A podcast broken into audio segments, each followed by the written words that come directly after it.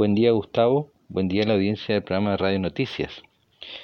Bueno, como habíamos comentado anteriormente, se están realizando el Congreso Astronáutico Internacional.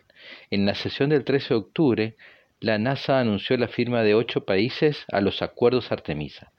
Son las agencias espaciales de las siguientes naciones: Estados Unidos, Australia, Canadá, Japón, Luxemburgo, Italia, Emiratos Árabes Unidos y el Reino Unido. En palabras de Jim Bridenstine, de la NASA, básicamente los acuerdos tratan de evitar conflictos, transparencia, registro público y eliminación de problemas entre las agencias, ¿no es cierto? Estos son los principios que preservarán la paz. Al principio estos acuerdos debían regir la exploración lunar y marciana, pero luego de conversaciones con Japón, ahora incluyen también las actividades en asteroides, cometas y los puntos Lagrange del sistema Tierra-Luna. Artemisa será el programa internacional de exploración espacial humana más amplio y diverso de la historia, y los acuerdos Artemisa son el vehículo que establecerá esta singular coalición global, declaró Wittgenstein.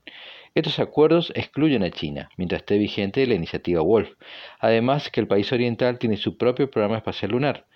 Pero el propio director de la NASA manifestó, tengo muchas esperanzas que Rusia se una a los acuerdos de Artemisa y recordó que en noviembre se cumplirán 20 años de cooperación espacial continua entre ambas naciones.